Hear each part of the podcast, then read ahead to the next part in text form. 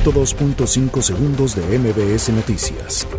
La Secretaría de Salud informó que son ocho las personas que han fallecido a causa del coronavirus.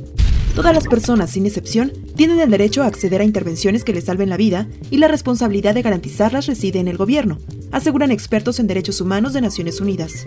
Hasta el momento ninguna de las aproximadamente 4.000 personas en situación de calle y abandono social ha registrado enfermedad respiratoria que sea propensa de caso sospechoso de COVID-19.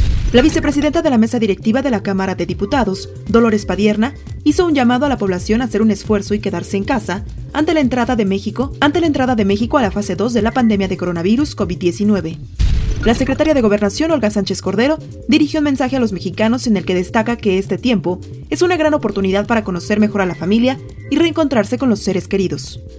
Nos quedarán impunes los robos y saqueos en establecimientos comerciales en la Ciudad de México perpetrados por grupos oportunistas con motivo de la emergencia sanitaria por el coronavirus, afirmó Omar García Harfuch, titular de la Secretaría de Seguridad Ciudadana. La jefa de gobierno de la Ciudad de México, Claudia Sheinbaum, descarta participación de Guardia Nacional en operativo para evitar saqueos. El medicamento heparina sódica, contaminado con una bacteria, cobró una vida más en el hospital de Pemex en Villahermosa, y aunque para la paraestatal se trata del octavo deceso, para los familiares de los pacientes que recibían hemodiálisis suman 10 los muertos. El primer ministro británico, Boris Johnson, dio positivo por coronavirus y está procediendo a autoaislarse, pero seguirá liderando la respuesta de su gobierno a la pandemia. 102.5 segundos de MBS Noticias.